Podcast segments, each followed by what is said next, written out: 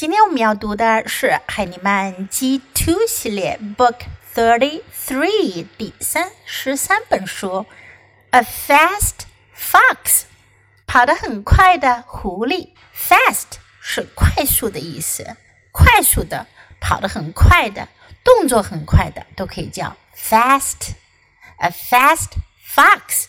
This is a fiction story. First, let's listen to the story. A fast fox. Andy Fox saw a rabbit hopping down the road. I want to hop like that rabbit, he said.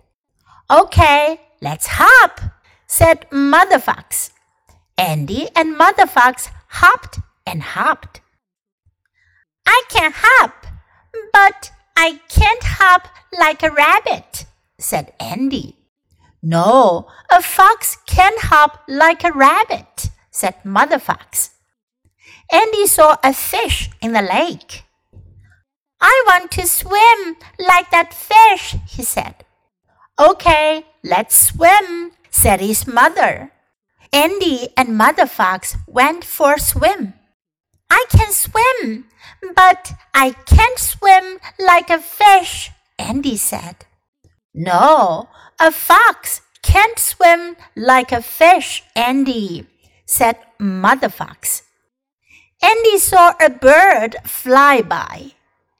I want to fly, he said.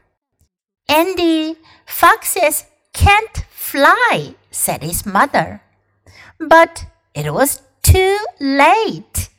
Andy flapped his arms. He ran and he jumped. He fell.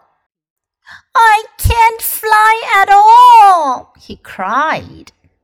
No, Andy, foxes cannot fly, said Mother Fox. I can't do anything, said Andy. Look, Andy, I see Father and Roxy, said Mother Fox. Let's go and meet them. Let's run as fast as we can. Andy and Mother Fox ran. They met Father and Roxy. Mother Fox said, You ran very fast, Andy. You ran as fast as a fox. I am a fox, said Andy. Yes, you are, said Father Fox. And a fox can run very fast. Let's run some more, said Andy. Let's run as fast as a fox. And they did. This is a long story, right? 这个故事有点长，我们来看看是说什么的呢？Andy Fox，狐狸安迪，saw a rabbit， 他看到了兔子在干嘛呢？Hopping down the road，在路上跳呢。他就说：“I want to。”还记得这个句型吗？I want to。I want to hop like that rabbit。我想要像兔子一样跳。妈妈就说了：“OK，好的，Let's hop。Let's 这个句型我们也学习过的，让我们我们来，Let's hop，我们来跳吧。Andy and mother fox hopped and hopped，他们就跳了又跳。I can hop, but I can't hop like a rabbit. I can，我能；I can't，我不能。Hop like a rabbit，像兔子一样跳。I can't hop like a rabbit，我不能像兔子一样跳。然后呢，Andy saw a fish。in the lake. 在湖里，他看到了鱼。I want to swim like that fish, he said. 他又说了，我想要，I want to，又用到了这个句型，像那条鱼一样游泳。Okay, let's swim. 妈妈又说了，好吧。我们来游泳吧。Andy and Mother Fox went for a swim. Went for a swim is the past tense of go for a swim. 如果你想去游泳，你就可以说 go for a swim。这里呢用的是过去形式，went for a swim。Andy 又用到了同样的句型，I can swim, but I can't swim like a fish。我能游泳，但我不能像鱼一样游泳。 妈妈说：“No, a fox can't swim like a fish, Andy.” Andy saw a bird fly by. Andy 又看到了一只鸟 fly by 飞过去了。I want to fly，我想要飞。这一回妈妈没有说 Let's fly，妈妈说的是 Foxes can't fly。But it was too late，可是说的太晚了。Andy flapped his arms.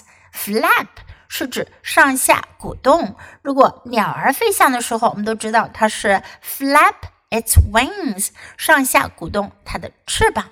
可是呢，Andy doesn't have wings。Andy 可没有翅膀哟。He flapped his arms。他鼓动的是他的胳膊。He ran and he jumped。他就跑了，跳了出去。He fell，掉了下去，摔了下去。 I can't fly at all. I can't fly 表示我不能飞，加上 at all 表示一点也不，我一点儿也不能飞。No, Andy, foxes cannot fly. 妈妈就告诉他了，狐狸可不会飞呀。安迪受到了打击，他说：“I can't do anything. Anything 表示任何事情。他说我什么事都不会做，我一样事都做不来。Look, Andy, I see father and Roxy。妈妈开始鼓励他了，说我看到爸爸和洛克西了。Let's go and meet them。我们去和他们一起吧。Let's run as fast as we can. As fast as 像什么什么一样快，我们跑的能有多快就有多快吧。Andy and Mother Fox ran，他们就跑了起来。They met Father and Roxy.